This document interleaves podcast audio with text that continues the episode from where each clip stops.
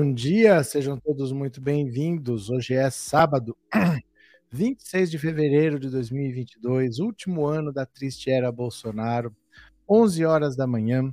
Eu queria conversar com vocês sobre alguns assuntos rapidinhos para a gente desenvolver umas ideias. E é o seguinte, olha, neste ano eleitoral, a legislação ela é muito específica e ela é muito rigorosa. Então tem certas coisas que você pode fazer mas não pode fazer num ano eleitoral, porque exatamente a ideia é evitar que uma pessoa tome uma atitude para se beneficiar. Então, por exemplo, se eu quiser falar do nada assim, olha, eu vou dar um abono de mil reais para todos os trabalhadores do Brasil. Quando eu quiser fazer isso, se eu sou o presidente da República, eu faço, eu posso fazer. Ano eleitoral não pode. Eu não posso dar um benefício desse em ano eleitoral do nada. Eu não posso criar. Eu posso até criar para ser dado em outro ano, mas não no ano eleitoral, para que não haja benefício da própria pessoa que criou. E o Bolsonaro tomou uma atitude ontem à noite e saiu já publicada numa edição extra do Diário Oficial. Então a atitude. Ota! Apagou meu monitor, mas acendeu. A atitude foi tomada, oficializada no Diário Oficial e tudo indica que é um crime eleitoral. Se ele cometeu o crime eleitoral, ele pode até ter o registro de candidato dele cassado. Ele pode não ser candidato de repente. E aí vamos ver se a gente consegue entrar na justiça é, fazendo essa alegação de que ele cometeu o crime eleitoral, porque ele tomou uma atitude que não pode ser tomada em ano eleitoral. Eu não sei quem que orientou, provavelmente a ideia não é dele, mas ele que assina, ele que é o presidente, é ele que comete o crime, se alguém cometer, porque essas ideias não saem da cabeça dele. Ideias básicas, vamos mudar a pontuação da carteira de motorista. Isso aí pode ter saído da cabeça dele. Mas esse tipo de atitude que ele tomou ontem e que está publicada já no Diário Oficial é crime eleitoral. Tudo indica que ele arrumou um problema. Então eu já vou contar para vocês o que, que é tá bom? Quem for chegando, deixa o seu like.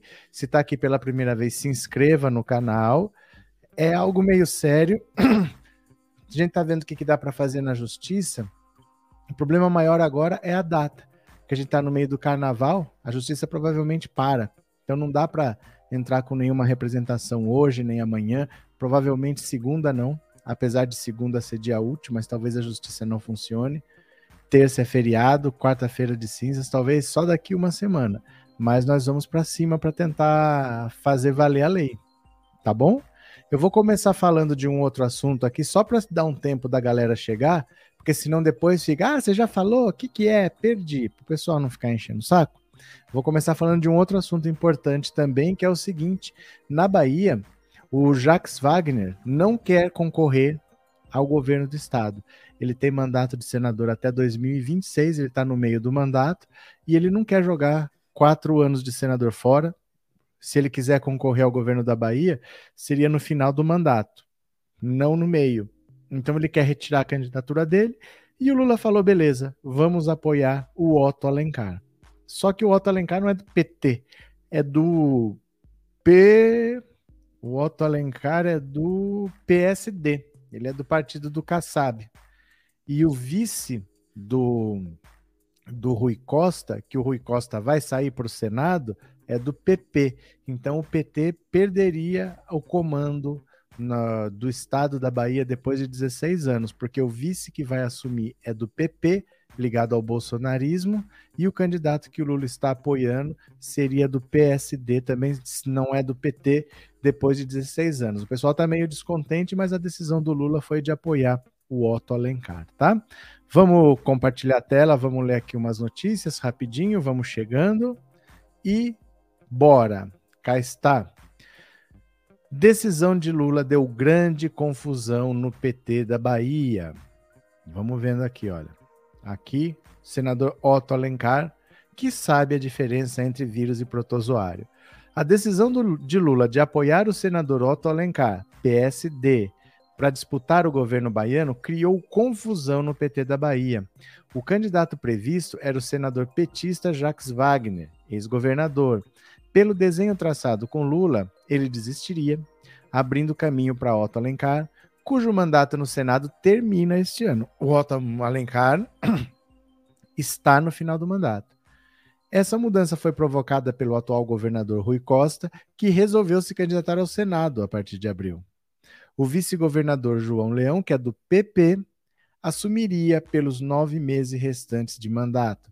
O PT ficaria fora do poder pela primeira vez nos seus 16 anos de hegemonia na política estadual. Para Lula seria o melhor dos mundos, líder absoluto em todas as pesquisas feitas na Bahia, reuniria expoentes do PSB, Otto Alencar, e do PP, João Leão, além da participação de Wagner e Costa, reconhecidos pela densidade eleitoral. A cúpula se acertou, mas esqueceu de um detalhe: combinar com a base petista e com aliados locais do PSB, do PCdoB, do Avante e do Podemos.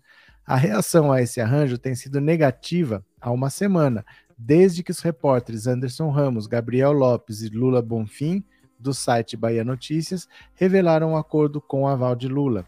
No PT baiano, alguns grupos rejeitam a ideia da candidatura de Otto Alencar, preferem Wagner, que não demonstra entusiasmo pela ideia de disputar o governo. Ele tem mandato de senador até 2026. Acham também que Rui Costa deveria cumprir o mandato de governador até o fim para não entregar o poder ao vice Leão, que é do PP, sócio do Centrão, esteio do governo Bolsonaro no Congresso. Por enquanto, o único beneficiário dessa confusão é o adversário do PT na Bahia, Antônio Carlos Magalhães Neto, ex-prefeito de Salvador. Neto lidera as pesquisas para o governo estadual à frente do ex-governador Wagner. O jogo fica equilibrado quando nas sondagens o nome de Wagner é associado ao de Lula sem Wagner no páreo e com veto de parte do PT local e outros candidatos, o quadro aparentemente se torna mais favorável a Neto. Os petistas correm contra o tempo, os mais otimistas acreditam que até a quarta de cinzas tudo estará resolvido. No limite, batem o martelo no domingo, 13 de março. Então, olha só, vocês percebem que a situação fica complicada porque são 16 anos de PT na Bahia. Aí o PT nem vai ter candidato. E o atual governador, que é do PT, vai sair antes. Pra, vai se desincompatibilizar para disputar a vaga ao Senado. Então você, depois de 16 anos, você abre mão do governo para entregar para o PP, PP base de apoio do Bolsonaro, e depois vai apoiar um candidato que é do PSD, que também não é do PT. Seria o fim de uma hegemonia deliberada, porque o PT não teria candidato depois de quatro mandatos seguidos. O que, que vocês acham, hein? Deixa eu ver. É, o verdadeiro evangélico vota no Lula 13, pois o discurso de amor e de justiça social, além do discurso de prosperidade para o Brasil, é Lula quem faz. Mas isso, mas é isso que ele está querendo, ser vítima de acordo com o que o professor disse. Eu quero ver ele perder de lavada nas urnas. Bom dia com muita alegria para todos nós. Bom dia aí a todos, bom dia. Parece que o Bolsonaro não quer se reeleger. É, é, é meio grave o que ele fez. Vou falar já, na sequência. Bolsonaro é criminoso, ele perderá de lavada, tem um comércio e sempre que converso com clientes, a maioria diz que irá votar no Lula. Sigo confiante, Patrícia. Professor Marcelo Ramos é o único que faz críticas ao Bozo. Mas é porque interessa também, né?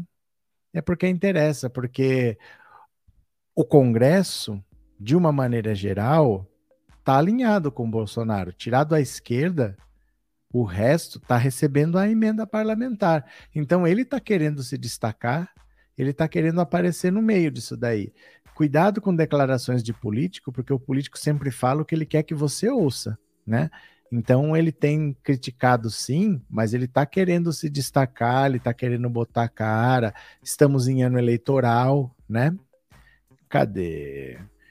Bom dia, companheiro. Bom dia, Rafael. Desculpa, Roberto. O PT não é base de apoio do Bolsonaro. PP, progressistas. PP, você está falando isso para mim? Ademir do céu, você está falando isso para mim. Eu sou filiado ao PT. Eu sei que o PT não é base de apoio.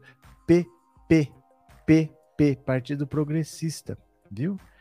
É, Lula vencerá com facilidade já no primeiro turno. Cadê? É, Rui Costa não pensou no povo, o objetivo hoje é acabar com o Bozo. Bom dia. Esse caso da Bahia é osso em. É porque. Imagina assim, por exemplo, em São Paulo, são sete mandatos seguidos do PSDB. Então, normalmente, o candidato do PSDB já sai com uma grande vantagem, porque todos têm a máquina a seu favor.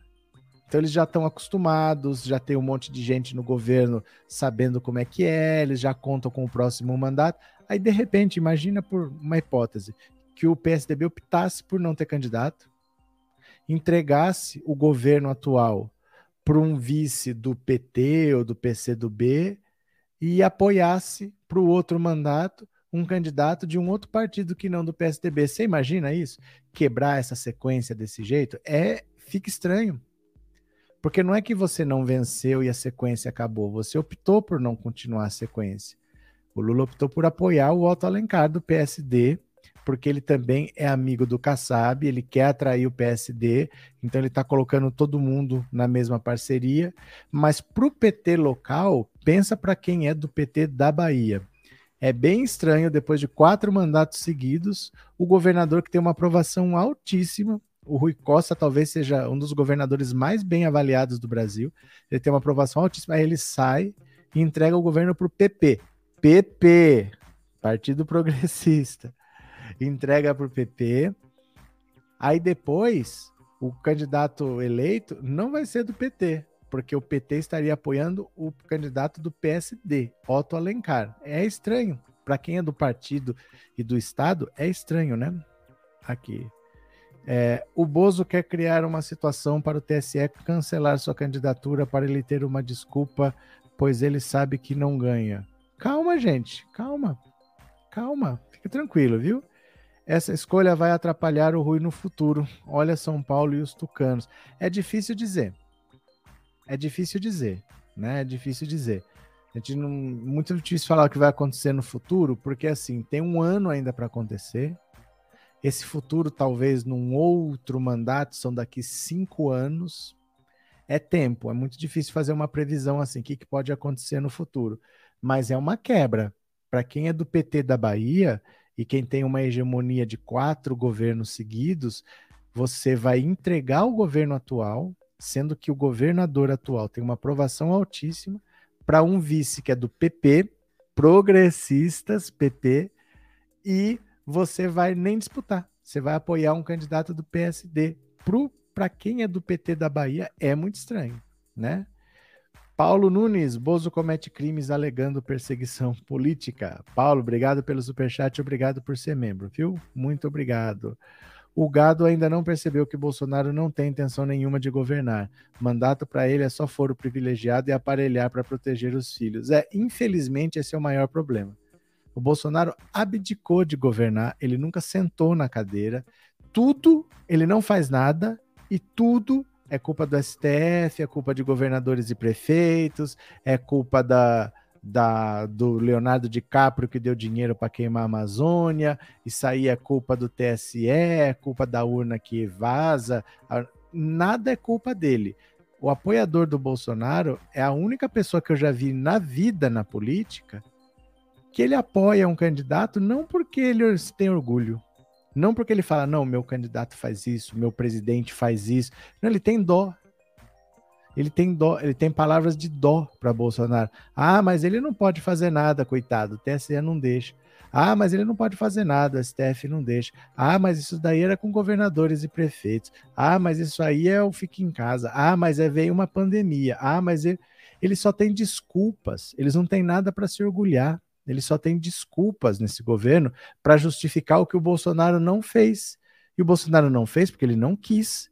Ele não vacinou as pessoas antes porque ele não quis, ele não comprou vacina antes porque ele não quis, ele não fez uma campanha para uso de máscara até agora porque ele não quis, né? Cadê? O PT não deveria abrir mão da Bahia, a perda é muito grande. Qual o objetivo disso mesmo? Acho uma estratégia burra. Vou repetir, Levi. O objetivo desse é que o Lula é amigo do Kassab, ele quer atrair o PSD para a base, ele é amigo do Otto Alencar também, então ele para ele tá tudo bem o PT ficar na mão do Otto Alencar e do PSD. São amigos dele, né? Mas a ideia é essa, ele comete crimes para que digam que ele está sendo perseguido, vitimismo de anos. É que assim, Para você dizer que você é vítima, você não pode cometer crimes. Né? Porque se eu matei você, eu não sou, eu não tô sendo perseguido, eu não tô me vitimizando. Eu cometi um crime, eu vou ser preso. Para você passar por vítima, você não pode cometer crimes. Você tem que dar a entender que você está fazendo tudo certo e estão te perseguindo. Não existe cometer crimes para se vitimizar. É uma tática meio doida essa. Olha, eu vou matar uma pessoa para ser preso e dizer que eu estou sendo perseguido. Será que é assim que funciona? Será que cola esse discurso? Né? Olha, explodiu um colégio, foi preso, mas ele disse que é perseguição. Será que as pessoas vão acreditar nisso? É, tem boi na live, gado cedo aqui. Bolsonaro só será investigado quando sair da presidência se você se você verá quem é o criminoso. Ceissa Garcia. Bom dia, Helena. Bem-vinda. Bom dia. Carlos Serrão é gado. Pergunta: o rachador tem que ser preso? A mamata acabou com o Bozo. Pronto. Agora deixa eu falar do crime do Bolsonaro. Vou pegar outra notícia aqui, ó. Caso é o seguinte: Bolsonaro assinou uma, um corte de 25% no IPI, que é imposto sobre produtos industrializados. E isso não pode ser feito. Em ano eleitoral, não pode ser feito. Pode ser feito quando você quiser, mas não em ano eleitoral. E já saiu publicado no Diário Oficial. Então, meio que o crime está caracterizado. Vamos dar uma olhada aqui, olha. Marcelo Ramos aponta crime eleitoral na redução do IPI e ameaça entrar com representação contra Bolsonaro. Olha, o vice-presidente da Câmara, Marcelo Ramos, afirmou que vai entrar com representação contra o presidente Jair Bolsonaro por crime eleitoral, em resposta ao decreto que reduz o imposto sobre produtos industrializados em até 25%. A medida foi publicada nessa sexta em edição extra do Diário Oficial. A promessa de Ramos foi feita antes da publicação. Antes de confirmar no Diário Oficial que estava publicado, porque sai a notícia mas depois pode não vir a confirmação no Diário Oficial. Só vale se saiu no Diário Oficial. Então ele falou isso antes da confirmação e depois confirmou. Antes ele falou o seguinte, ó: caso o decreto de redução do PI seja realmente publicado, imediatamente apresentarei representação eleitoral contra o presidente da República. A lei eleitoral é absolutamente clara ao vedar a concessão de benefício em ano eleitoral, escreveu Ramos no Twitter. Isso ele falou antes, caso o decreto seja publicado, e foi publicado, foi publicado depois, né? A medida foi publicada, está confirmado então, um decreto. Opositor de Bolsonaro, ele argumenta que a representação contra o, contra o presidente se baseará no artigo 3, parágrafo 10 da lei eleitoral, que veda expressamente a concessão de qualquer benefício em ano eleitoral. De acordo com a lei, no ano em que se realizar eleição, fica proibida a distribuição gratuita de bens, valores ou benefícios por parte da administração pública, exceto nos casos de calamidade pública, de estado de emergência ou de programas sociais autorizados em lei e já em execução orçamentária no exercício anterior. Então, assim, ó, no ano de eleição, você não pode virar bonzinho e sair distribuindo as coisas para os outros, não. Por isso era o desespero do Bolsonaro de aprovar o Auxílio Brasil ano passado. Aquele negócio de PEC dos precatórios, tem que aprovar, tem que aprovar, é porque tinha que aprovar no ano passado. Se deixasse para esse ano, não podia mais aprovar. Eu não posso fazer uma distribuição gratuita de bens, valores ou benefícios em ano eleitoral. Por isso a correria o ano passado para aprovar a PEC dos precatórios. Se não fosse o ano passado, esse ano não poderia ser aprovado. Mas continuemos. Mais cedo, Ramos afirmou que há compromisso do ministro da Economia Paulo Guedes de excluir da medida itens produzidos na Zona Franca de Manaus. O parlamentar do PSD disse esperar que não seja feita a molecagem de publicar sem as exceções as tropas do ministro Paulo Guedes do governo Bolsonaro estão prestes a marchar sobre os empregos dos amazonenses e a economia do Amazonas com a mesma força avassaladora que a Rússia marcha sobre a Ucrânia. Vamos ver quem vai reagir e quem vai se abraçar com os agressores. Os canhões de Guedes não estão apontados só para a Zona Franca de Manaus, mas para toda a indústria nacional incentivada, bens de informática, semicondutores. Com a redução do IPI dos importados, mataremos essa indústria e exportaremos empregos dos brasileiros. Olha, então o que, que ele fez? A Zona Franca de Manaus foi uma ideia criada para ajudar a desenvolver a região amazônica. Então, você produzindo lá, você tem alguns benefícios fiscais, você paga menos imposto. Então, você produz lá, distribui no Brasil e se beneficia de uma taxação menor que é feito quando é produzido nessa zona franca de Manaus. Quando você reduz o IPI para o Brasil todo, você está diminuindo a vantagem que Manaus tem. Então, por exemplo, se eu sou de São Paulo e vale a pena para mim, ao invés de produzir em São Paulo e lá na Zona Franca de Manaus, produzir lá com benefício e depois mandar para os outros estados, talvez reduzindo o IPI no Brasil, ou seja, reduzindo aqui em São Paulo, já não compense mais eu produzir lá. Talvez compense eu produzir aqui. E aí eu demito todo mundo lá e começo a produzir aqui. Então, Marcelo Ramos quer que os itens que são produzidos na Zona Franca de Manaus sejam excluídos mas mesmo assim, você não poderia ter publicado isso num ano eleitoral e foi o que aconteceu. Entendeu? Então é complicada a situação dele, que já está publicada no Diário Oficial. Vamos ver o que acontece daqui para frente, mas que aconteceu, aconteceu. Não é possível criar um benefício em ano eleitoral e já está publicado no Diário Oficial. É grave é grave porque a legislação eleitoral costuma ir muito mais rápido que as outras. É um tribunal à parte, né? No TSE, não é no STF, não tem todas aquelas instâncias, é bem mais rápido. Aí vamos ver o que acontece, né? Bolsonaro não evitou a guerra por culpa dos governadores e do STF. É fazer o quê, né? Ele levou, uma, segundo o ministro Sanfoneiro, ele levou uma mensagem de paz, mas o Putin não ouviu. Aí a culpa não é dele. É, ele levou a mensagem de paz, o Putin que não ouviu. Carlos Serrão é gado. Ah, essa aqui é a mensagem que eu acabei de ler. Modus operandi de milicianos. O que aconteceu, Edson? É, fora Putin, fora Bolsonaro. Eu, particularmente, não concordo com essa estratégia do Lula. Abrir mão do governo da Bahia é um tiro no pé. Essa é a discussão. Eu não sei se você é da Bahia, mas a discussão no PT da Bahia é essa agora. Muita gente não está aceitando, mas é, no cenário nacional, se você prestar atenção, o Lula está fazendo um governo muito puxado para o centro. Ele está fazendo os movimentos de trazer o Alckmin para ser vice, conversar com o Kassab. Ele está fazendo movimentos assim. Não é um governo de esquerda, é um governo de centro, é um governo de reconstrução, é uma frente para derrotar o Bolsonaro e reconstruir esse país, para salvar a democracia. Então, ele está fazendo esse movimento em todos os estados, quase. Ele está fazendo esse movimento, sim.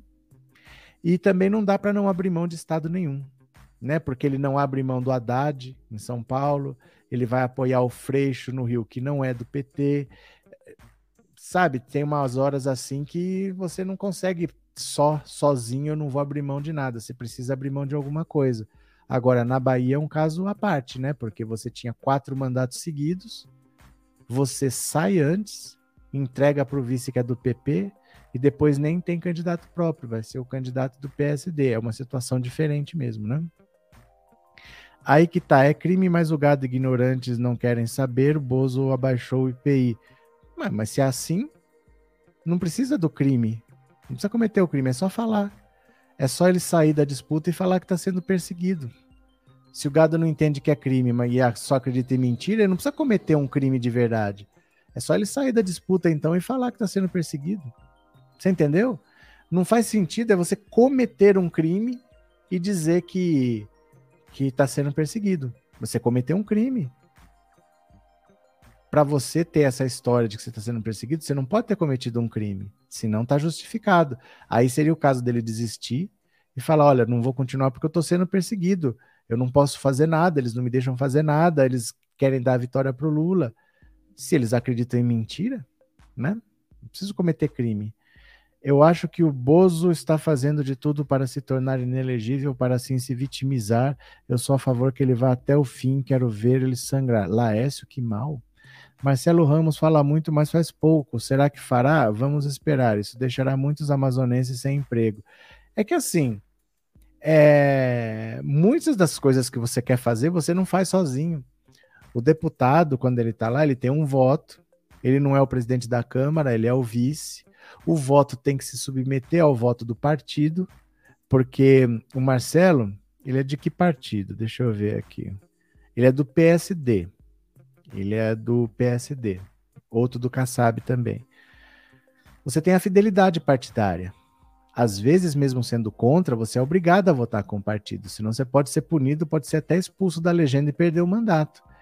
Então, para um parlamentar, você pode falar muita coisa, mas nem sempre tudo você pode fazer, porque eles não são independentes. Eles não fazem tudo que vem da cabeça dele, eles devem fidelidade ao partido também, né?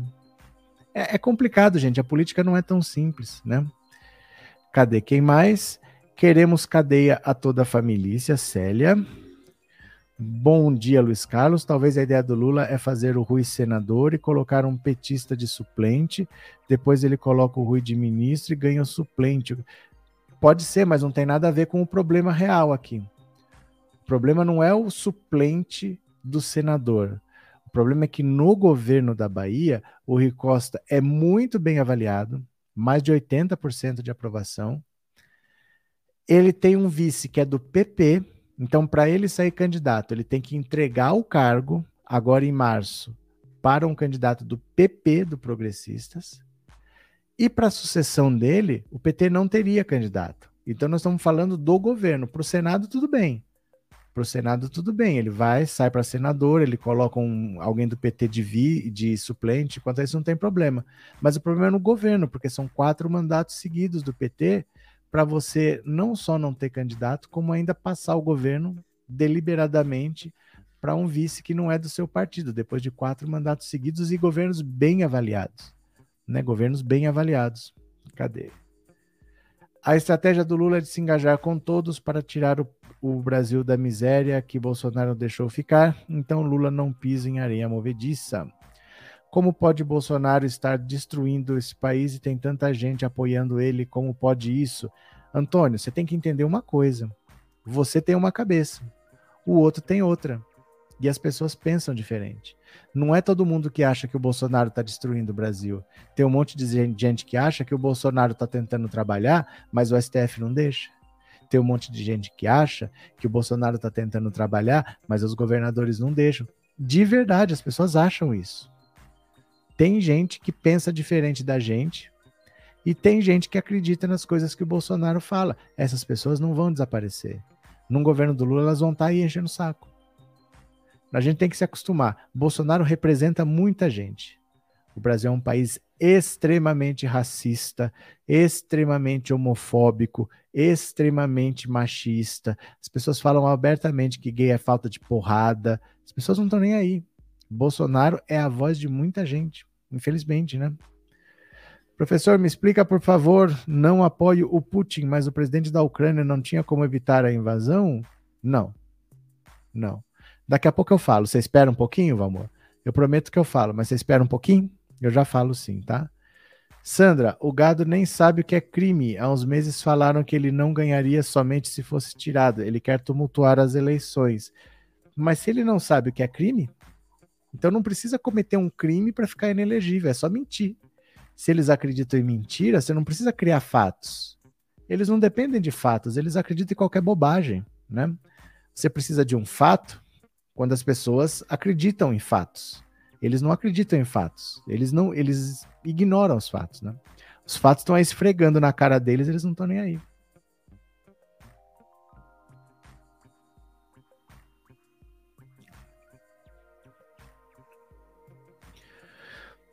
Cadê? O Lula é macaco velho da política, ele sabe o que faz. No governo do Lula, aquela mulher que reclamou no posto vai voltar para criticar. Ela vai aparecer, ou ela vai descer de rapel num posto, ou ela vai sair de um esgoto, ou ela vai aparecer de capa voando, mas no dia seguinte ela aparece reclamando da gasolina de novo. Acho que ela chama Thaís. Era do Rio Grande do Sul, que eu saiba tá em Portugal, que eu ouvi dizer. Vai reaparecer. Bolsonaro fala muito dos governadores também, mas isso é porque eles mostram serviço e ele não. Tá certo. Deixa eu pegar mais uma aqui, ó. E eu vou falar já já do Putin e da Ucrânia. Aguenta as pontas aí, tá? Olha, Moraes determina bloqueio de contas do Telegram e ameaça suspensão da plataforma. Olha, o ministro Alexandre de Moraes, do STF, determinou que o Telegram bloqueie perfis da plataforma em até 24 horas. Caso a plataforma desrespeite a decisão, o ministro ameaça suspender os serviços do Telegram no país. A decisão foi assinada no dia 18 desse mês e publicada ontem. Ele se deu, ele se deu em uma ação sigilosa envolvendo o blogueiro bolsonarista Alan dos Santos, alvo de um mandado de prisão emitido pelo próprio Alexandre de Moraes e até hoje não cumprido, já que Santos vive nos Estados Unidos. O ministro ainda fixou uma multa de 100 mil reais por dia para cada perfil não bloqueado em caso de descumprimento de sua decisão. São três os perfis que Moraes manda suspender: Alan dos Santos, artigo 220 e terça livre. O ministro determina que, além de suspender as contas, o Telegram indique todos os dados disponíveis usados para a criação dos perfis, suspenda o repasse de monetização dos canais e indique os ganhos de cada um dos perfis.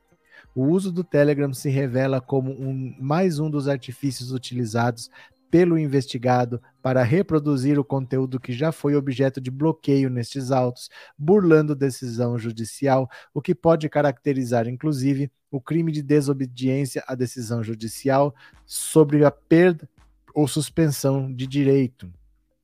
A utilização de vários perfis criados com a intenção de se esquivar dos bloqueios determinados tem sido prática recorrente de Alan Lopes dos Santos, para a continuidade da prática delitiva, comportamento que deve ser restringido, afirmou Moraes em sua decisão. No despacho, Moraes afirma que enviou um ofício à representação do Telegram no Brasil em 13 de janeiro deste ano para que procedesse ao bloqueio imediato de contas vinculadas ao investigado, providência que não foi atendida pela empresa mencionada, apesar das tentativas de intimação realizadas pela autoridade policial. Então, olha só, quem não tem Telegram, faça. O Telegram pode estar sendo banido do Brasil muito rapidamente. Ó, deixa eu colocar aqui. Ó. Quem não tem Telegram, faça. Instale o Telegram no seu celular, clica nesse link aí, ou então, quando você tiver com o Telegram instalado, na busca, coloca lá pensando alto, que vai aparecer minha cara lá e você me segue. Provavelmente o Telegram vai ser bloqueado porque o Telegram não tem um escritório no Brasil. Eles ficam em Dubai. Você tem que avisar lá em Dubai do que eles estão querendo fazer. Eles já escolheram Dubai, porque a legislação permitia ele fazer o que ele quisesse, sem ser importunado. Aí você manda uma notificação para lá, eles não respondem, não fazem nada e fica por isso mesmo. Todas as outras redes têm escritório no Brasil. Se você quiser falar com o Facebook, com o Instagram, com o WhatsApp, eles têm e eles respondem à justiça brasileira. O Telegram não, ele só está no exterior. Então, o Moraes, o que, que ele pode fazer? Como não adianta multar, que ele não vai ter como obrigar o cara a pagar de lá de fora. Não adianta prender porque o cara não está no Brasil. Ele pode bloquear o serviço do Telegram se não atender a, a determinação dele. Foi decisão de ontem, pode ser bloqueado hoje. Então, quem nunca usou o Telegram, instale para ver como é que é. Clica nesse link que eu mandei aqui, ou então você procura lá pensando alto. Começa a seguir o nosso canal. É importante, tá? É importante a gente usar todos os instrumentos, todos os meios. Vamos ver o que, que acontece com o serviço, se ele continua funcionando ou não, mas estejam usando, tá? Estejam usando para a gente ver o que acontece. Já tem o professor no Telegram, valeu Dionísia. Mas por que fazer se poderá ser banido do Brasil? Para aprender a usar. Não é um banimento definitivo para sempre, nunca mais. Nós não sabemos. Pode ser um banimento de 24 horas, de 10 minutos, de um, dois dias, nós não sabemos. É importante as pessoas aprenderem a usar, porque assim, o mundo saiu da televisão. O mundo veio para a internet. A pessoa parou de assistir TV aberta, mas ela não usa as redes que ela tem que usar na internet. Então ela está no meio do caminho sem nada. É o pior lugar para estar. Ela está em lugar nenhum. Só tem o YouTube. Só tem o Facebook. Não tem mais nada. Precisa usar essas redes. Por isso que eu falo: façam um Twitter, façam um Instagram. Ah, mas eu não sei usar. Mas vai aprender. Um dia você não sabia usar nem Orkut, você não aprendeu? A vida é assim, você começa a fuçar, você vai aprendendo. Façam um Telegram. Então aproveita, antes de bloquear, faça. Não saiu ainda a decisão de bloquear. Não está bloqueado, está funcionando. Mexa um dedo. Mexa um dedo, porque você saiu da televisão e não migrou para os meios novos. Você abandonou o antigo e não migrou para os novos. Tem que usar as redes. Tem que usar, senão você está sem informação. Né? Pior do que estar tá mal informado é estar desinformado. Né? Cadê? Não tem custo nenhum fazer um Telegram. Não, não tem custo nenhum. Não tem custo nenhum, né? Concordo com o Xandão, vamos tirar o Telegram. Vamos. A Aparecida tá mandando junto com o Xandão. Deixa o Almir na live para ele aprender e ver que ele é trouxa. Ixi! É... O único que faz campanha antecipada ilegal é o Bozo. O Lula pode sair. Como vocês são engraçados. Olha, o Júlio tá achando tudo engraçado. Defendem partido que assaltaram, partido que assaltaram. Olha a concordância do Júlio. É, maior escândalo de corrupção de todos os tempos, kkk. Não sei qual é a graça de falar maior escândalo de corrupção de todos os tempos e rir. Daí nós já vemos a capacidade cognitiva da pessoa, né? Partido que assaltaram. Defendem partido que assaltaram. Concordância muito boa, viu? Cadê? Ah lá. Ah, aqui ainda vemos alguns canais de TV. É estratégia. Telegram tem que ser punido de alguma maneira. A partir de agosto, Carluxo ficaria doido. O Telegram tem recursos bem legais. Então, instale, gente. Instale. Instale. O gado ainda acha que não defende corrupto. A melhor escolha que o Moraes tem que fazer é banir o Telegram. Cadê? Real? Eu moro na Bahia, em Candeias, e voto em quem o Lula escolher. Nilda. Cadê quem mais está por aqui? Lula foi o melhor presidente do Brasil, Bolsonaro é o lixo da política. Pronto. Então, olha só. Vou falar de outra coisa também. Esse é o Pix do canal, tá? Quem quiser fazer uma contribuição, fique à vontade. Se não quiser fazer, fique à vontade também. Não tem problema. Mas deixa eu falar sobre o Putin esse assunto deixa as pessoas preocupadas, né? Porque assim, na cabeça das pessoas, quem é o culpado? Por que que está acontecendo? A Ucrânia poderia invadir, poderia evitar a invasão? Teria outro jeito disso acontecer? Praticamente não, gente. Praticamente teria que acontecer essa invasão do jeito que está acontecendo, pelo seguinte: a Ucrânia é um país. Rússia e Ucrânia já foram um país só. São dois povos que são irmãos, basicamente assim. Tem um monte de ucraniano que, se você perguntar de onde ele é, ele fala que é da Rússia, que é mais fácil. Eles não têm muitos problemas. Russo e ucraniano é quase o mesmo povo. Só que, quando foi em 2014, teve um golpe de Estado na Ucrânia. A Ucrânia, que sempre teve governos muito próximos a Moscou, muito alinhados com os interesses da Rússia, Teve um golpe de Estado de extrema direita.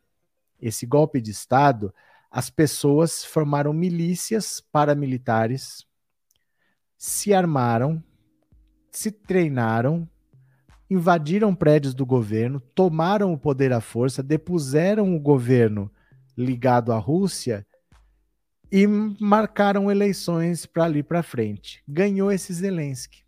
Esse Zelensky é um representante da extrema direita. Esses grupos paramilitares são de tendência, de orientação. Você sabe que tem palavras que eu não posso falar, né? São, eles têm a orientação neoná, neoná. Vocês sabem o que? Zista. E esse governo que está lá, esse Zelensky, que é o atual presidente da Rússia, ele nem da política era. Ele era um humorista. E aí, nesse papo de um candidato de fora da política para mudar, porque os nossos políticos são ligados à Rússia, nós queremos a Ucrânia para os ucranianos. Eles entraram nessa viagem de que eles tinham que colocar um cara de fora da política. E elegeram esse Zelensky, que era um humorista, que era um comediante. Olha como as coisas são. No Brasil, a partir de 2020, o Bolsonaro estava indo para as ruas fazer manifestação antidemocrática pedir golpe de Estado. Na Avenida Paulista, as manifestações bolsonaristas tinha gente andando com bandeira da Ucrânia. Por que isso? O deputado Daniel Silveira chegou, eu vou mostrar aqui para vocês, ó. O deputado Daniel Silveira, ele chegou a tuitar isto daqui, dá uma olhada, olha. Olha o que o Daniel Silveira tweetou em 2020, ó. Está na hora de ucranizar o Brasil. Quem sabe o que foi feito lá, entenderá. 28 de abril de 2020. O auge das manifestações por golpe de Estado, por AI-5, foi aqui. E eles falavam que estava na hora de ucranizar o Brasil. Isso quer dizer o seguinte: eles queriam que no Brasil grupos paramilitares se armassem armar a população civil, tivessem treinamento de guerrilha, para começar a invadir prédios do governo, para tomar o poder na força e eleger um candidato de extrema direita. Foi nesse contexto que apareceu a tal da Sara Giromini, Sara Winter e seus 300 do Brasil, que seria uma cópia desses grupos paramilitares de orientação neo, vocês sabem o que, né? Ó, seria um grupo paramilitar. Ela disse que teve treinamento na Ucrânia. Ó, ela disse que treinou na Ucrânia porque ela era daquele grupo Femen. Ó, ela disse que era daquele grupo Femen, que é aquele grupo que faz protesto de rua com as mulheres com o peito de fora. Aqui, ó. Esse aqui é o grupo Femen, que é um grupo da Ucrânia. Ó. Ah, esse aqui é o meu próprio vídeo, ó. Apareceu na busca do YouTube, essa capa é minha. Então, esse movimento dos 300 do Brasil seria uma ideia de fazer ó, a marcha com as tochas, que, lembra, que lembrava aquelas coisas da. Ó, ó, aquelas coisas meio radicais dos Estados Unidos, supremacia branca. Lembra que falaram aqui no Brasil do Danilo Gentili ser candidato à presidência da República? É por causa disso, porque na Ucrânia eles elegeram um comediante. Eles elegeram um comediante lá depois que grupos paramilitares de orientação neoná vocês sabem o que existas, tomaram o poder e eles elegeram um comediante, eles queriam eleger o Danilo Gentili aqui.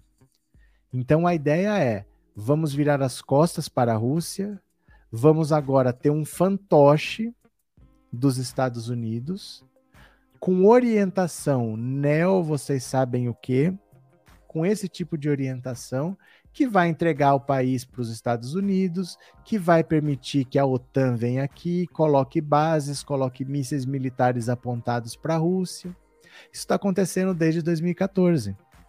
Então o Putin está olhando, sabendo que ele tem que fazer alguma coisa, esperando o momento certo, juntando dinheiro, se organizando com a China, sabendo que poderia sofrer represálias, colocando as tropas ali em volta da Ucrânia. Ele está ao longo do tempo se preparando para isso. Aí ele aproveitou que os Estados Unidos saíram do Afeganistão e foi um desastre. Vocês lembram quando os Estados Unidos saíram do Afeganistão? Ó.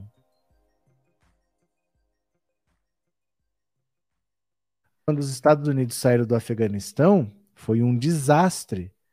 O pessoal desesperado, correndo para os aeroportos, porque sabendo que os Estados Unidos iam sair, o Talibã ia tomar conta e tinha gente do lado de fora do avião querendo sair do Afeganistão. Teve gente que caiu o negócio voando e os caras pendurados do lado de fora. Vocês lembram disso? O povo desesperado. Foi um desastre a saída americana. Então, olha o avião, olha como tava, ó.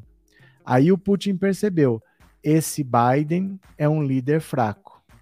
Se ele é fraco, olha aqui o avião, ó. Esse Biden é um líder fraco. Se ele é fraco, é agora que eu vou. Olha, Olha o que foi a saída dos americanos do Afeganistão. O povo na asa, o povo na turbina, o povo na fuselagem. Foi uma bagunça. Ó, o povo lá em cima do avião. O avião voando, o povo caindo. Então ele percebeu a oportunidade. Ó, o cidadão caindo aqui, ó. Então ele percebeu a oportunidade, falou: eu tenho esse problema, eu tenho esse cara que é um líder palhaço, ele não é um líder fraco, ele tá lá de fantoche para fazer o que os americanos querem. Ele vai deixar a OTAN entrar, colocar mísseis no meu quintal apontados para mim, e eu tenho que aproveitar que os Estados Unidos não vão fazer nada, porque o líder deles, o Biden, internacionalmente é um líder fraco. Então eu vou aproveitar essa oportunidade. O que, que o presidente da Ucrânia poderia fazer para impedir? Nada. Nada não podia fazer nada. Manda quem pode, obedece quem tem juízo. Quem tem mais força militar vai mandar. A Rússia, estando certa ou estando errada, ela vai fazer o que ela quer. A Ucrânia, estando certa ou estando errada, vai ter que ceder. Vai ter que derrubar esse presidente, vai ter que fazer eleição e vai ter que colocar um cara lá mais alinhado com Moscou. Porque vocês repararam que nenhum país mandou tropa para a Ucrânia para ajudar? Nem vai mandar. Ninguém vai entrar nessa guerra. Os Estados Unidos vão ficar olhando. E ninguém vai mandar tropa para lá, ninguém vai fazer nada. Eles vão, no máximo, tirar cidadão de cada país que está lá, mas eles não vão enviar tropas para ajudar. Ninguém vai brigar com a Rússia. Não dá para brigar com a Rússia, né? Temos que aprender isso. Olha como funcionam as coisas. Pois é. É só uma NPV, assim não se sabe o número do IP. Ah, sim. Uh, que gente, será que não gostam de paz? Mas não fazer nada não é gostar de paz. Aí é que tá, a gente não pode pensar simples assim, que não fazer nada é estar em paz. Porque se eu não faço nada, os Estados Unidos estão colocando mísseis apontados para mim. Gente, o mundo não é um lugar justo. O mundo não é um lugar onde todos vivem felizes e alegres. É um mundo onde vale a lei do mais forte. Né? O Biden tem um país poderoso para comandar, o Putin tem um país poderoso para comandar. Quando um mexer, o outro não mexe. E aí o cara faz o que ele quer. Né? Ninguém, não interessa uma guerra para ninguém. Não interessa uma guerra entre Rússia e China, uma guerra entre Rússia e Estados Unidos, entre países poderosos militarmente e economicamente. Abala a economia mundial, todo mundo perde. Não interessa uma guerra dessas para ninguém. Então quem mexeu, os outros olham. Ele sabia que ele ia invadir, todo mundo sabia que ele ia invadir, mas o que, que vai fazer? Né? É, tipo isso que estamos vivendo, esse desastre. Que tem, Roseli? Que Deus um dia perdoe esta nação por ter eleito este presidente, colocar o nome de Jesus e Deus no meio e ainda ter quem o defenda. Não se. É, aí Gado aceita que Bolsonaro já era Bolsonaro já tem uns 300 crimes, esse é somente mais um na lista dele, mas esse é crime eleitoral. É diferente. Os crimes que o Bolsonaro comete, ele depende do Augusto Aras denunciar. Crime eleitoral é diferente, é bem diferente. Você fazendo uma representação na justiça eleitoral, ele pode ser punido. Ele não depende do Augusto Aras. O Augusto Aras é para quando ele cometer crime comum. Quando ele cometer crime comum, é o Augusto Aras. Quando ele cometer crime de responsabilidade, é pedido de impeachment, aí é Arthur Lira. E crime eleitoral é no TSE, então não passa pelo Augusto Aras. Essa é a diferença. É só ver o que a mídia fala nesse momento, está criando uma imagem do Putin, a culpa é toda do Putin. É que assim, esses movimentos de extrema direita no mundo todo, que eles fizeram na Ucrânia e que eles queriam fazer no Brasil, por que, que você acha que isso aqui, ó, olha, olha. Por que a Ucrânia, onde Sarah Winter diz ter sido treinada, fascina bolsonaristas? Isso daqui são grupos financiados pelos Estados Unidos para colocar na presidência um fantoche americano. O Bolsonaro foi eleito, a primeira coisa que ele fez, sem ninguém pedir, ele entregou a base de Alcântara para o Trump. Os americanos têm uma base dentro do Brasil agora para sempre. Quem é que tira? Quem é que tira? Eles ficam privatizando, vendendo, porque é um fantoche colocado lá. E o que eles queriam fazer era eleger a mesma coisa que o Zelensky. O Zelensky não era da política, porque o cara que não é da política é mais fácil manipular, ele não tem compromissos com ninguém. Bota um idiota lá para a gente manipular. Eles falaram na candidatura do Danilo Gentili. Qualquer um para ser fantoche dos americanos. Né? Então a Rússia falou: eu não vou permitir isso aqui. E mesmo o povo ucraniano não quer. O povo ucraniano não quer ser mandado por um governo neonazista. Eles querem que tire esses caras de lá. Eles também foi uma, uma milícia paramilitar que tomou conta do país e que está mandando lá desde 2014, né? Cadê? É, não vai aparecer nenhum robô dele, ele proibiu de ser investigado o próprio presidente. Não entendi, Valmir. Putin já ameaçou Suécia e Finlândia, tenho certeza de que ele não vai pensar duas vezes. Aí é, são coisas diferentes. Mas aí são coisas diferentes. Aí é retórica, aí é falar também. João, vocês têm que tomar cuidado. A verdade nunca é dita. A verdade nunca é dita. Eles falam o que eles querem que vocês ouçam, não a verdade. Eles falam o que eles querem que vocês. Ah, o Putin já falou, mas daí?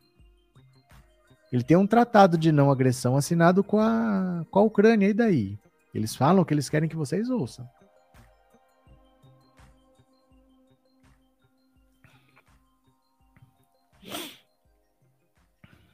Cadê? Lula poderá tirar a tal base americana? Pode. É só ir lá e tocar os americanos. É fácil isso. É fácil, é só tocar os americanos. Se você compra uma briga com o maior país do mundo, com o maior exército do mundo, um país que tem armas nucleares, você vai lá e toca. Só fala, ó, nós não queremos mais você aqui. Eles falam, ah, tá bom, vou sair. Ô, Venceslau, pelo amor de Deus, manda quem pode, obedece quem tem juízo, cara. Não interessa, não deixaram entrar? Ninguém tira. Depois que os americanos pisam, ninguém mais pisa. Os americanos têm uma base dentro de Cuba. A base de Guantánamo é dentro de Cuba. Por que, que Cuba não manda embora? Quem que tira? Quem que tira? Não tem como tirar, nunca mais. O brasileiro nunca mais pisa nessa base, né? É, bom dia, tio da matemática. Muitas pessoas pensando que se o Bozo tivesse poder de dar o golpe, os Estados Unidos iriam intervir na política no Brasil. Ah, mas é que não tem, né? É que não tem. Não adianta pensar se ele tivesse. Ele não tem. Ele não tem. Não, não se conseguiu fazer no Brasil o que se fez na Ucrânia, porque lá o poder foi tomado à força, com grupos paramilitares, armados. No Brasil foi por eleição. E por eleição você tem composições, pessoas indicadas de lá, pessoas indicadas de cá. Você, dentro da política, você precisa negociar. Lá eles negociaram porque não foi uma eleição, foi um golpe mesmo, com um paramilitar invadindo e depondo o governo. Então é diferente. Ninguém consegue negociar um golpe como o Bolsonaro gostaria de fazer, né? Ah, o TSE está junto com o Bozo. De onde você tirou isso, Luiz Carlos? Será que o Trump voltará com força depois disso tudo? Não, depois disso tudo, não. Voltará com força em 2024, quando der os quatro anos do governo Biden. Aí sim. Muito provavelmente sim, porque ele continua com força, ele não perdeu a força dele, ele perdeu a eleição, mas no Partido Republicano ele não perdeu a força, né? Continua dando as cartas. Trindade, bom dia. Estou sem meus óculos, pois por isso participo pouco, mas já está chegando. Beleza. Expliquei isso para alguns amigos falando sobre esse governo da Ucrânia ser ligado a grupos neoná. Daí me disseram que o presidente é judeu. É. É. Uma coisa não anula na outra? Não, é porque assim. É... Veja como são as coisas. Você lembra que na campanha o Bolsonaro fez um discurso falando: no meu, ó, eu fui a uma reserva quilombola. Ele falou bem assim: essa semana eu fui a uma reserva quilombola. O mais leve pesava sete arrobas. Nem para procriar serviam. No meu governo não tem um centímetro de terra demarcado para reserva indígena quilombola. E a galera. Hey! Aquilo foi na hebraica do Rio de Janeiro. Aquilo foi na hebraica do Rio de Janeiro. Eu olhava e falava, mas o Bolsonaro. claramente orientações nazistas, como ele tem, com essas ideias, judeu batendo palma. Os judeus apoiaram a eleição do Bolsonaro aqui também. A vida é assim, meu cara. A vida é assim, né? A vida é assim. Eu nunca entendi aquilo dos judeus batendo palma para um cara preconceituoso como Bolsonaro, dizendo que ia acabar com os indígenas, acabar com o quilombola, um povo que foi tão massacrado, batendo palma para esse tipo de discurso. Fazer o quê, né? Fazer o quê? Eu fiquei muito triste naquela época assim de ver que aquilo aconteceu dentro da hebraica. Eu falei, olha, uma hora a vítima vão ser eles. Porque eles sempre são alvo. Eles sempre são alvo e estão alimentando essa cobra, não deu outra. O que, que o monarca estava defendendo, lembra? O que, que saiu naquela conversa? Lógico que os alvos iam ser eles, alimentaram a cobra, mas isso acontece, né? Será que o Trump voltará? Isso aqui eu acabei de ler. Dino poderia ter impedido essa base americana no Maranhão? Não, porque não tem nada a ver com o Estado. Tem nada a ver da União. Só tem uma solução para essa guerra, volta Trump. De onde você tirou isso, Almir? É, quem quer paz se prepare para a guerra. Biden está se ferrando por trás, estão passando a rasteira no Biden. Professor, bom dia, Jorge. Na minha opinião, com essa visita à Rússia falando bobagem, o Bolsonaro colocou o Brasil em perigo. O que você acha? Jorge, o Brasil é irrelevante. Ninguém liga para o Brasil. Ninguém gostou do que ele fez, mas ninguém leva a sério. O Brasil hoje não é levado a sério. Ninguém está preocupado com o que o Brasil fala, porque sabe-se que o presidente é um idiota, cercado de idiotas mais idiotas do que ele, e que o Brasil só faz lambança. O Brasil não faz nada a sério, o Brasil ninguém leva a sério. Olha o Brasil apoia a Rússia. Dane-se, ninguém tá nem aí. O Brasil hoje não quer dizer nada no cenário internacional. O Bolsonaro jogou o Brasil no lixo. Bolsonaro jogou o Brasil no lixo, a reputação brasileira, né? É o mesmo que o seu vizinho ir avançando o muro em terreno e você vai ficando calado e ele vai avançando. Ou toma uma atitude ou perde o seu próximo terreno, foi o que o Putin fez. É, e muito assim, né, Newton? Muito assim também. Imagina é, aquela situação assim. Você tá no colégio, todo mundo tem uma certa idade, todo mundo tem 16 anos e você tem 13, 12, mas você quer andar com os caras de 16. Aí os caras de 16 falam: tá vendo aquele rapaz lá? Você não pode aceitar, aquele rapaz é um idiota. Se ele fizer não sei o que, você não aceita. Se ele não fizer o que, você vai para cima. E você começa a achar que você é um dos de 16, porque os caras estão dando moral para você. Aí você vai lá, provoca, toma um cacete dos caras de lá que também tem 16, e os caras de 16 daqui não estão te apoiando, não, estão dando risada de você. Ah lá, o trouxa que foi lá brigar com os outros, não sei o que. A Ucrânia é esse molequinho de 13 no meio do caminho aí, que tá de joguete entre Rússia e Estados Unidos. Não tem nem tamanho para estar tá onde tá, né? Não tô falando tamanho territorial, mas não tem a relevância mundial que tem entre Estados Unidos e Rússia. Eles vão fazer o que eles quiserem. Se ela estiver no meio do caminho, com esse governo que eles têm lá, que os próprios ucranianos. Ó, quer ver? Presta atenção aqui, ó. Olha o que essa russa fala. Olha o que essa russa fala para vocês entenderem isso que eu tô falando. Ó, isso não sou eu dizendo, quem tá falando é uma russa. Dá uma olhada aqui, ó. Olha as palavras dela. Perguntando o que o povo russo acha sobre guerra entre Rússia uh, quer dizer, Ucrânia e eu, como russa, vou explicar para vocês. O maior medo de povo de lá, mesmo da Rússia, Ucrânia ou qualquer outro país da ex-União Soviética, desde nascer, era Ouve. guerra. E sabe por quê? Ouve. Porque a gente perdeu nossos próprios avós lutando contra o nazismo. Vocês perceberam? Nazismo vou explicar para vocês. O maior medo de povo de lá, mesmo da Rússia, Ucrânia ou qualquer outro país da ex-União Soviética, desde nascer, era guerra. E sabe por quê? Porque a gente perdeu nossos próprios avós lutando contra o nazismo. Sim, russo, ucraniano e os outros lutaram ombro a ombro e venceram juntos. Nós somos irmãos. Historicamente, a Rússia começou em Kiev, e se chamava Kievskaya Rus, que significa Rússia do Kiev. Nós, todos russos, ucranianos, só queremos paz. Eu, como russa, morando mesmo no Brasil, tenho toda a minha família lá. Estou rezando para esse conflito acabar mais rápido que possível. O povo russo quer paz, porque nós somos irmãos de sangue. Sabe o que isso quer dizer?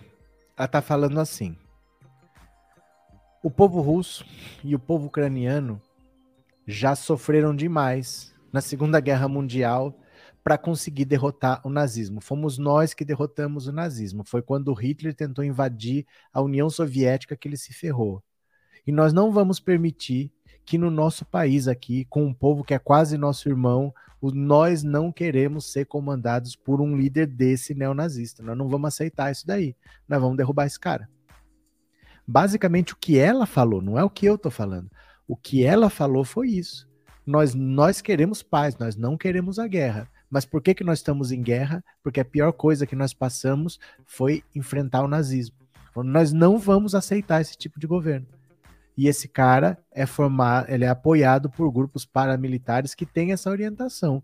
Por isso que tinha essa esse fascínio dos bolsonaristas aqui, ó, pela Ucrânia. Por isso que tinha brasileiro desfilando com bandeira da Ucrânia na Paulista. Ó. Você quer ver? Vamos ler um pedacinho do texto aqui, ó. Em redes sociais e discursos feitos durante protestos, a Sarah Winter e outros ativistas da direita brasileira falavam em ucranizar o Brasil e a bandeira ucraniana foi adotada como adereço ao lado dos nomes de usuários em plataformas do Twitter. Olha, Parte da explicação, segundo especialistas, tem relação com o histórico recente de radicalização e ruptura política na Ucrânia. A Ucrânia é um vasto país do leste europeu com uma grande fronteira com a Rússia e uma relação histórica conturbada com os vizinhos. Na história recente, o país foi palco de violentos confrontos em 2014, primeiro entre nacionalistas e o governo pró-Rússia, e depois entre os separatistas e um novo governo nacionalista. As desavenças internas começaram em dezembro de 2013, com intensas manifestações pelo país, quando o então presidente Viktor Yanukovych sob pressão do presidente russo Vladimir Putin, anunciou que não assinaria um acordo com a União Europeia, que poderia no futuro levar à entrada do país no bloco. Os manifestantes pró-Europa que são os neonazistas, chegaram a ocupar prédios do governo e entrar em confrontos com forças de segurança, com um saldo de dezenas de mortos e milhares de feridos. Em meio ao clima de insurgência popular no país, o presidente pró-Rússia foi derrubado. O parlamento votou por uma eleição adiantada e o candidato pró-Europa. Petro Poroshenko venceu em primeiro turno. Houve um processo de ruptura com o sistema político nacional. Esse momento de insurgência e instabilidade do país potencializou a organização e o fortalecimento de grupos de extrema direita nacionalista, leia, leia-se neoná, vocês sabem o que exista. Isso não quer dizer que o processo que ocorreu na Ucrânia tenha sido um processo neofascista mas que o momento de radicalização da agenda política do país permitiu que grupos mais radicais se aproximassem do mainstream. Após o colapso do governo pró-Rússia, a Crimeia, que tem grande população de origem russa, declarou formalmente independência e o desejo de juntar-se à Federação Russa. Após um referendo não reconhecido pelo governo ucraniano, o país vizinho enviou tropas e rapidamente assumiu o controle da Crimeia. Então, olha isso. Isso aqui não é por acaso. Deixa eu colocar aqui, ó. Bandeira Ucrânia Paulista. Olha só. Os movimentos bolsonaristas todos tinham bandeira ucraniana em 2020, ó. Eles queriam ucranizar o Brasil, ó. Ó, fazendo arminha apontando para a Ucrânia, ó.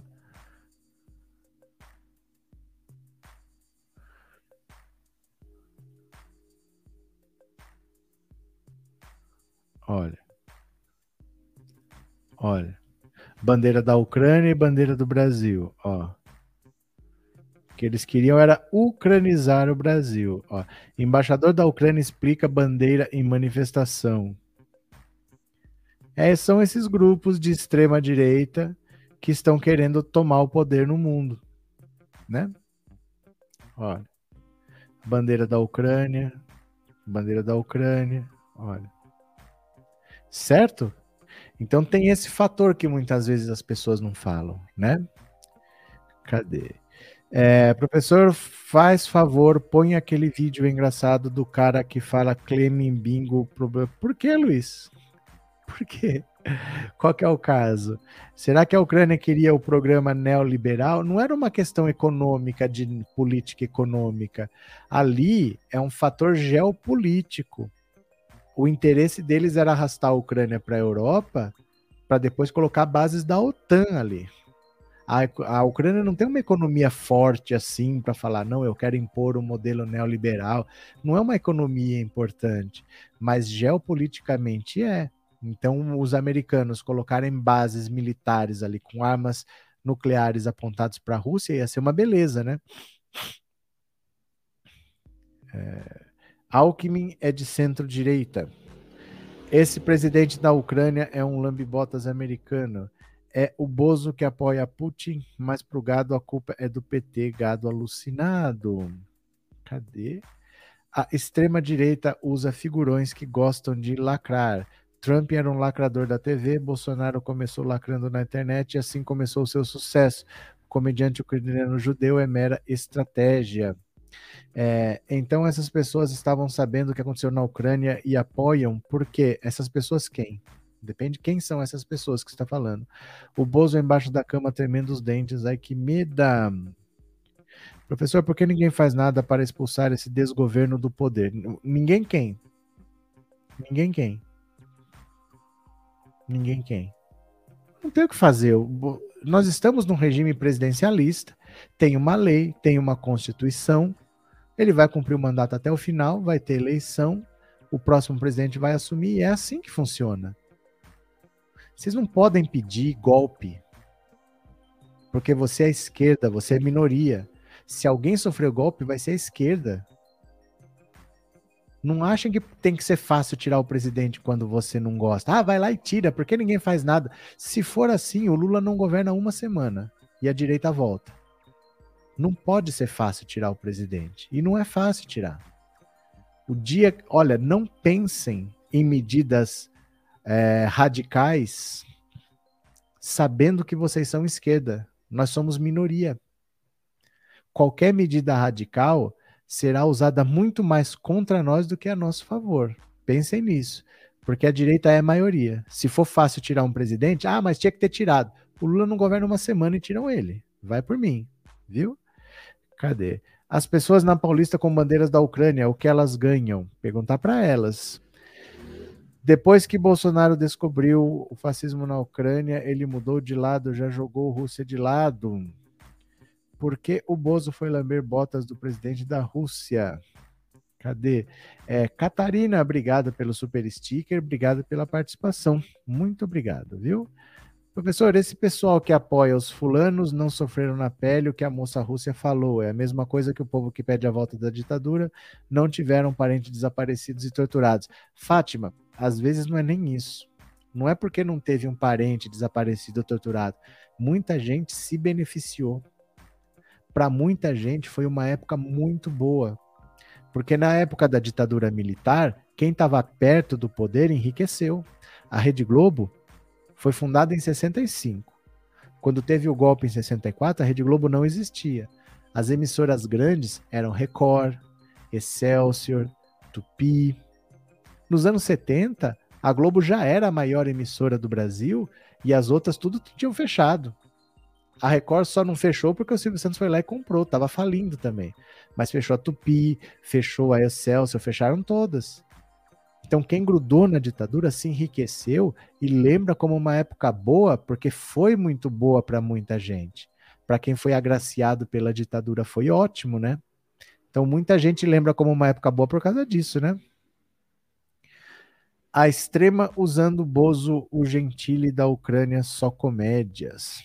O Putin está se protegendo, colocaram uma base de guerra apontado para o país dele, ele está certo. Eu não sei se o Brasil está certo ou se está errado, se o Putin está certo ou se está errado. Mas ele tem os motivos dele. Entendeu? Não é que assim, ah, não tenho o que fazer, vou invadir a Ucrânia.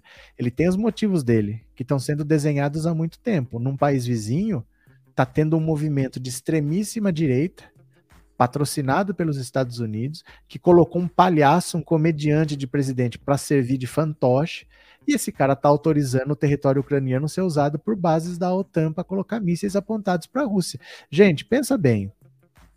Imagina que o Uruguai, o Uruguai está com um governo totalmente pró-Estados Unidos e eles falam assim: pode vir aqui colocar armas nucleares no Uruguai apontadas para o Brasil. Será que a gente ia ficar olhando? Pensa bem, um Uruguai, um país de 3 milhões de habitantes, no, na ponta ali do Rio Grande do Sul, fala, ó, Estados Unidos, quer, você quer pôr base aqui, ó? Bota míssil militar apontado para o Brasil aí que tudo bem. Será que a gente vai ficar olhando? ou antes das bases chegarem lá, a gente não ajuda a derrubar o governo. Porque, porque é assim que funciona. Se tiver um governo lá pró-Estados Unidos querendo colocar arma aqui apontada para o Brasil dentro, você vai lá e tira. Se for um país assim, um Uruguai que é pequeno, né? Agora, pega um país maior, vai fazer uma guerra que vai levar dois anos para você ver o problema que dá, né? Mas você tendo maior poderio militar, você vai lá e resolve, né? Cadê? Ele ter os motivos dele justifica matar civis? Em que momento eu falei que justifica? Eu estou explicando os motivos dele. Sabe por quê? Porque você não vai ter a informação completa na televisão. Eu só estou contando um outro lado que não estou te contando. Eu não estou justificando. Eu não falei que ele está certo em momento nenhum. Aliás, em vários momentos eu falei. Não estou dizendo que ele está certo ou que ele está errado. Eu estou explicando o porquê que ele está fazendo isso. Não é simplesmente uma questão de que assim, ah, eu quero invadir a Ucrânia. Ele tem os motivos dele. Agora, toda guerra vai morrer civil, por mais que você tenha razão. Você pode ter todas as razões do mundo, vai morrer civil. Guerra é assim. Guerra não é videogame. Guerra não é brincadeira. Bolsonaro acha que guerra é brincadeira. Bolsonaro acha que ficar provocando a China é brincadeira. Bolsonaro acha que ficar desrespeitando o país dos outros é brincadeira. Fica falando que o Brasil vai virar Venezuela, que o Brasil vai virar Cuba, que o Brasil vai virar Argentina. Você tem que respeitar outros países. Porque a gente tem que zelar pelas boas relações. Ninguém quer guerra. Bolsonaro acha que guerra é brincadeira. Mas sempre quem paga é o civil. Eu não estou dizendo que justifica, eu estou explicando o restante da história, porque você não vai ver o Jornal Nacional falando isso. Entendeste? O Putin tem que cuidar do país dele não da Ucrânia, lá já tem presidente. Mas é exatamente o que ele está fazendo. Ele está cuidando é do país dele, não da Ucrânia. Dane-se quem é o presidente da Ucrânia. Não vai ter base americana aí apontando míssil para mim. Eu estou cuidando do meu país. Ele está invadindo a Ucrânia para cuidar do país dele. Porque a Ucrânia está permitindo que a OTAN entre lá e coloque míssil nuclear apontado para ele, Elisvaldo. Qualquer país agiria assim, tem que se defender. É, eu não sei se qualquer país agiria assim, gente. Eu não digo que é certo que é errado, mas o Putin, ele tem capacidade para agir assim. Ele tem poderio militar para agir assim. Por que ele não agiria assim? Para que ele tem exército então? Se você tem um exército, um dos maiores exércitos do mundo, se você tem um arsenal militar talvez maior do mundo. Ele tem uma bomba que chama bomba Tsar, que é a maior bomba já fabricada no mundo. Quando ele testou essa bomba, quando ele testou essa bomba, vidraças quebraram a quase mil quilômetros de distância. As pessoas sentiram o calor da explosão a 300 quilômetros de distância. Ele tem. Então, por que, que você tem capacidade militar se é para não usar? Se ele pode usar e ele tá vendo um problema ali do lado, ninguém vai falar nada, não, vou deixar aqui, deixa rolar. Deixa os americanos porem bomba ali, por que ele não faria nada? É isso, né? Cadê? É, o presidente da Venezuela ainda vai dar checkmate no Bolsonaro, o Maduro não é fácil. O Maduro tem mais o que fazer, Maria. O Maduro tem mais o que fazer. O Bolsonaro que fica falando da Venezuela, a Venezuela não fica falando do Brasil. Ela tem os problemas dela, tá se virando lá. Eles não têm nada contra o Brasil. O Brasil que enche o saco deles, né? Cadê? É... Opor até Bolsonaro provoca os outros países sem motivo, apenas para fazer graça para gadaiada. Então, e nisso, você sabe como começa e não sabe como termina. Porque você pode criar uma crise diplomática, essa crise diplomática pode virar uma crise econômica com sanções comerciais, e aí você pode ter mais gente do seu lado, mais gente contra, ninguém sabe onde termina, né? Cadê? Professor, lembra quando o Bozo falou acabou o diálogo, vai na pólvora para os Estados Unidos? Sorte que ninguém dá atenção a esse sem noção. Ninguém dá atenção, Edson. Bolsonaro é um fiasco, é uma vergonha, ninguém liga para o que ele fala, ninguém leva a sério. O Brasil hoje é um país irrelevante. O Brasil não é levado a sério. Não é levado a sério, né?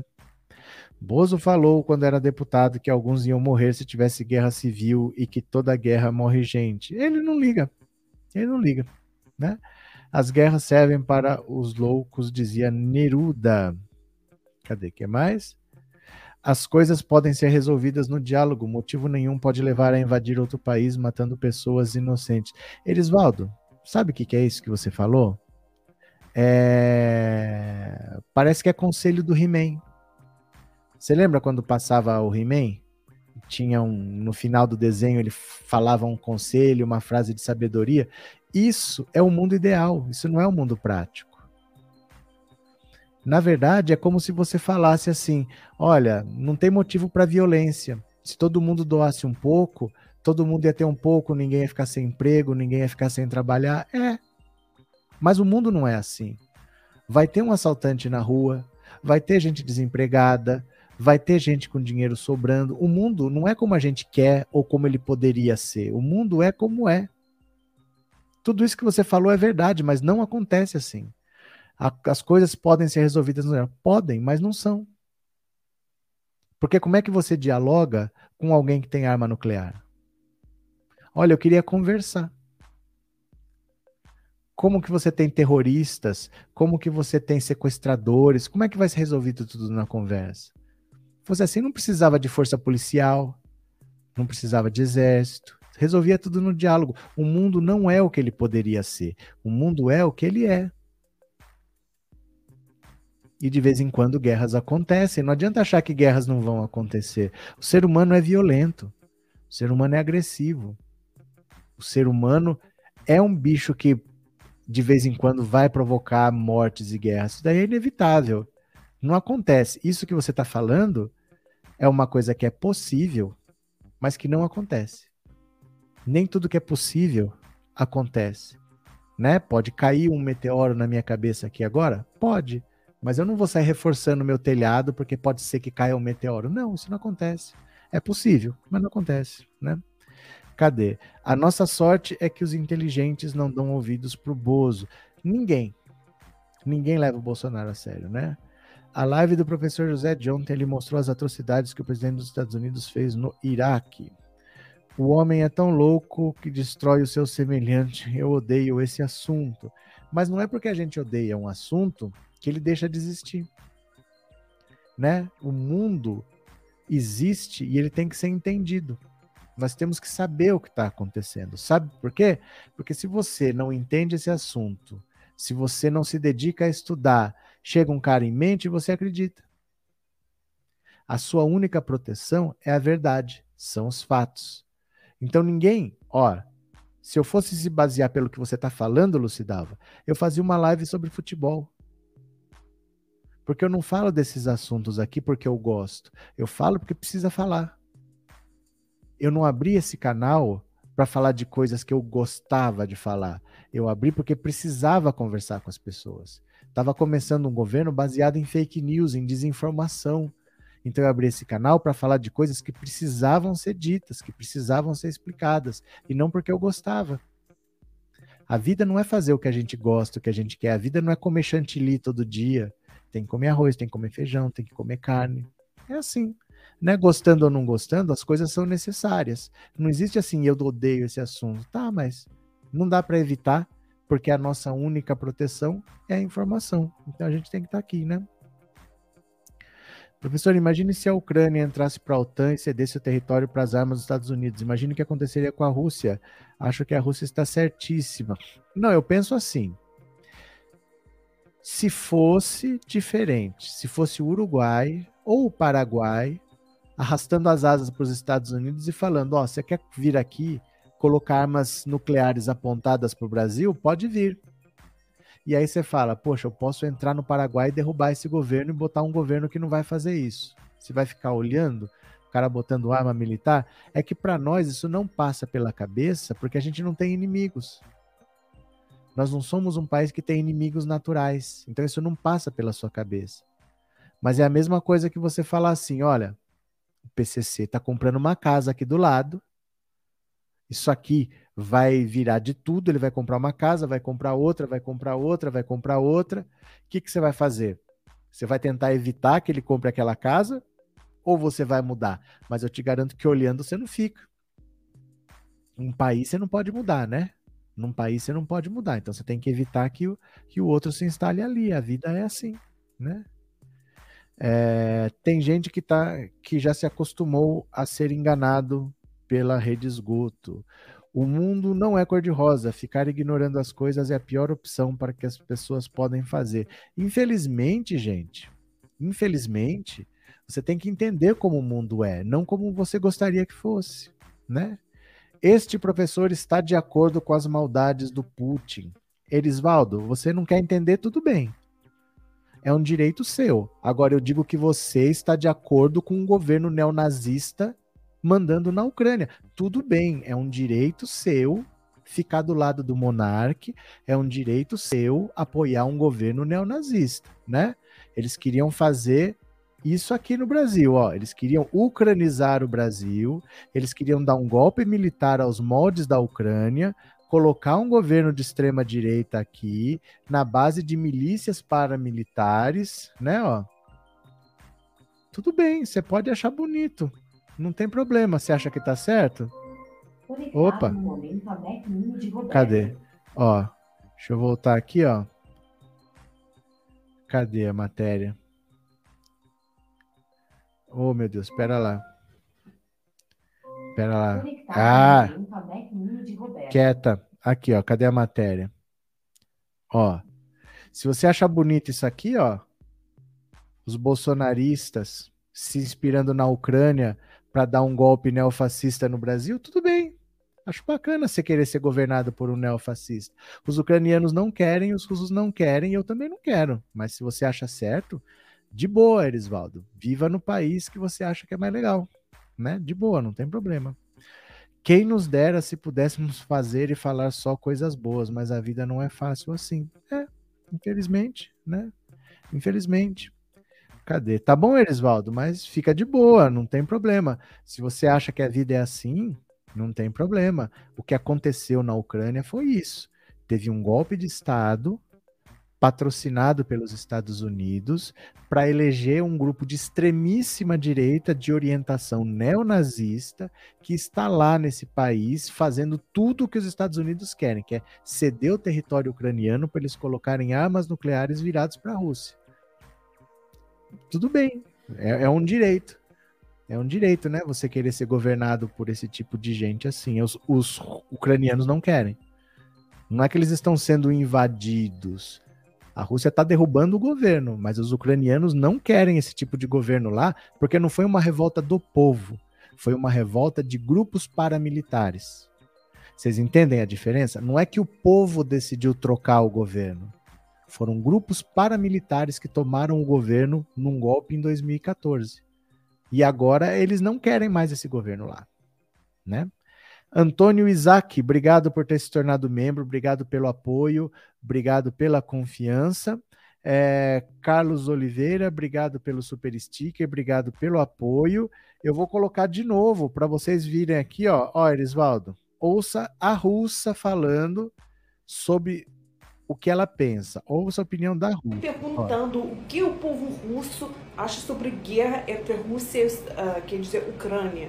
E eu, como russa, Vou explicar para vocês. O maior medo de povo de lá, mesmo da Rússia, Ucrânia ou qualquer outro país da ex-União Soviética, desde nascer, era guerra. E sabe por quê? Porque a gente Ouve. perdeu nossos próprios avós lutando contra o nazismo. Sim, russo, ucraniano e os outros lutaram ombro a ombro e venceram juntos. Nós somos irmãos. Historicamente, A Rússia começou em Kiev e se chamava Kievskaya Rus, que significa Rússia do Kiev. Nós, todos, russos, ucranianos, só queremos paz. Eu, como russa, morando mesmo no Brasil, tenho toda a minha família lá. Estou rezando para esse conflito acabar mais rápido que possível. O povo russo quer paz, porque nós somos irmãos de sangue. Basicamente, o que ela fala é: nós somos irmãos, lutamos ombro a ombro contra o nazismo e não vamos aceitar esse tipo de governo aqui, que para nós não é brincadeira. Nossos avós morreram para lutar contra o nazismo e nós não vamos aceitar esse tipo de governo aqui. Então, russo não quer guerra, ucraniano não quer guerra, mas nós não queremos esse tipo de governo de extrema direita ligado a esses grupos que está querendo destruir o nosso país. Nós não vamos aceitar. Basicamente é isso, né? Cadê? Professores, juristas, jornalistas e muitos outros assumiram as redes sociais para nos trazer informações verdadeiras e tem alguns ainda ficam criticando você. De boa, cada um pode ter opinião que quiser, Fátima, não tem problema, pode criticar. Só assim, a gente não pode criticar pelos motivos errados, pelos motivos certos, pode criticar. Você não é obrigado a concordar comigo, ninguém é obrigado a concordar, mas a pessoa tem que entender que as coisas não são tão superficiais assim e às vezes não disseram tudo pra gente. Às vezes contaram um lado. Olha, o, o Putin está invadindo a Rússia. Tá. Tá, tá invadindo a Rússia, sim. Mas não começou agora isso daí. Esse movimento tem quase 10 anos. Esse movimento está acontecendo tem uns 10 anos, ele está olhando, ele está vendo o tipo de governo que tem lá, ele está vendo os movimentos, e ele aproveitou uma oportunidade em que o presidente dos Estados Unidos, na opinião dele, é fraco. Desde que os Estados Unidos fizeram aquela lambança para sair do Afeganistão, que ele falou: hum, esse cara internacionalmente é fraco, vou aproveitar agora, e foi para cima. Né? Boa tarde, Neide. Me preocupa as articulações de Steve Bannon e as forças das milícias digitais que vão infernizar o processo eleitoral. Mas, Neide, preocupa também o TSE. E o TSE está agindo. Porque as vítimas vão ser eles. Não foi a minha casa que foi invadida, nem vai ser a sua, vai ser o TSE, vai ser o STF. Né? Se eles repetirem o que eles fizeram no Capitólio, não vai ser a minha casa que vai ser invadida, nem a sua, vai ser o STF, provavelmente o TSE. E no, na invasão do Capitólio teve cinco mortes. Então eles precisam se proteger antes de tudo, garantir que as eleições transcorram normalmente, que o vencedor tome posse em janeiro e pronto, eles precisam garantir isso. Né? Então pode ficar tranquila porque vai acontecer, não vai ter impeachment, o Bolsonaro vai disputar a eleição, vai perder, vai sair, vai dar tudo certo. Vai dar tudo certo. Não vai acontecer nada demais, não. Esperemos, né, Neide? Obrigado, obrigado pelo superchat, obrigado por ser membro, viu? Cadê? É, o Brasil também está com o pé no nazismo, aqui temos vários simpatizantes. Por isso que você não pode deixar a cobra crescer. Você não pode deixar a cobra se animar. Porque depois ninguém segura. É muito sério isso, gente. É muito sério, né? Isso aqui, ó. Quer ver, ó? Isso aqui é grave. Olha. Isso aqui é grave. O Brasil se inspirando na Ucrânia. Ó. O Daniel Silveira, em 2020, olha o que ele falou. Está na hora de ucranizar o Brasil. Quem sabe o que foi feito lá entenderá. O que foi feito lá? Grupos paramilitares treinados invadiram prédios do governo, fizeram uma revolta à força, derrubaram o governo eleito e botaram lá um governo deles. E eles estão administrando o país desse jeito, né? Então é muito grave isso daqui. Né? Esse grupo dos 300 do Brasil era essa tentativa da Sara fazer a mesma coisa.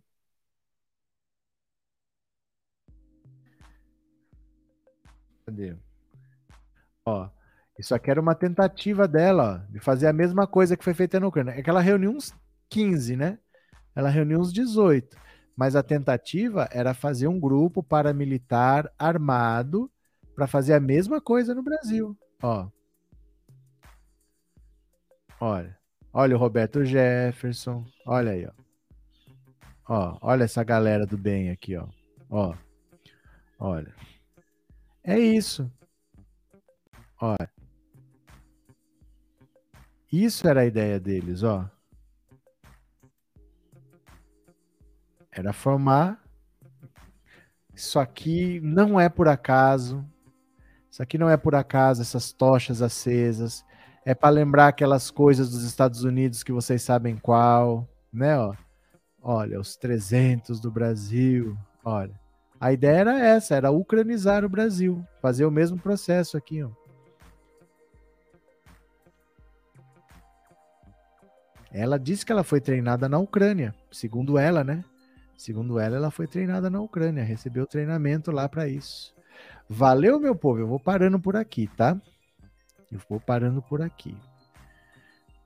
É, voltamos juntos, forças, dia 8, manifestação das mulheres. Tá bom, Bolsonaro, nunca mais, Maria Aparecida.